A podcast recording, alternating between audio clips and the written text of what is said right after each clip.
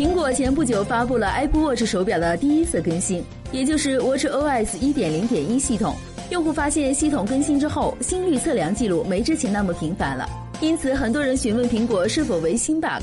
不过苹果官方很快澄清了这个事情。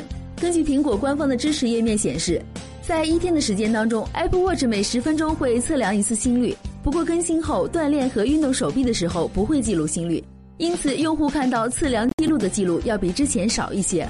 不过这导致了很多新问题，比如用户抱怨升级之后设备无法像以前那样工作了，甚至还不如原来的一点零版本系统好用。根据业内推测，苹果此举是为了节约用电量，以增强续航能力。